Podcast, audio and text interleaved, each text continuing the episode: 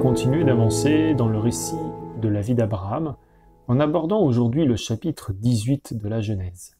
Abraham est là, assis devant sa tente, pendant la chaleur du jour. On a l'impression qu'il attend. Mais quoi? Il est pensif. Peut-être repense-t-il à ces paroles surprenantes de Dieu.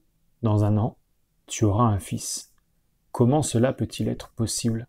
Un homme de cent ans et une femme de 90 ans, il est là, à attendre la promesse.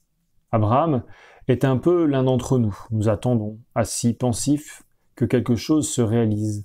Nous pouvons attendre beaucoup de choses, un travail, une guérison, un rendez-vous, ce que nous pensons que Dieu veut nous offrir. Ce n'est pas un problème en soi d'attendre, mais le risque n'est-il pas de rester là, assis, sans rien faire? Quand tout à coup, sans savoir pourquoi, Abraham lève les yeux. Il porte son regard dans une autre direction. Il ne se regarde plus lui-même, il n'est plus centré sur lui, mais il porte son regard sur autre chose. Et là, il lève les yeux.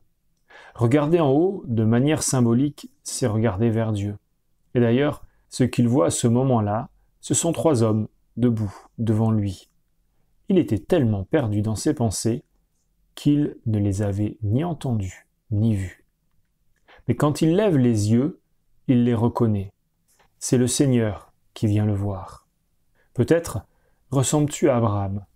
Parfois, en portant ton regard dans une autre direction que toi-même, que tes problèmes, que tes difficultés, que tes pensées.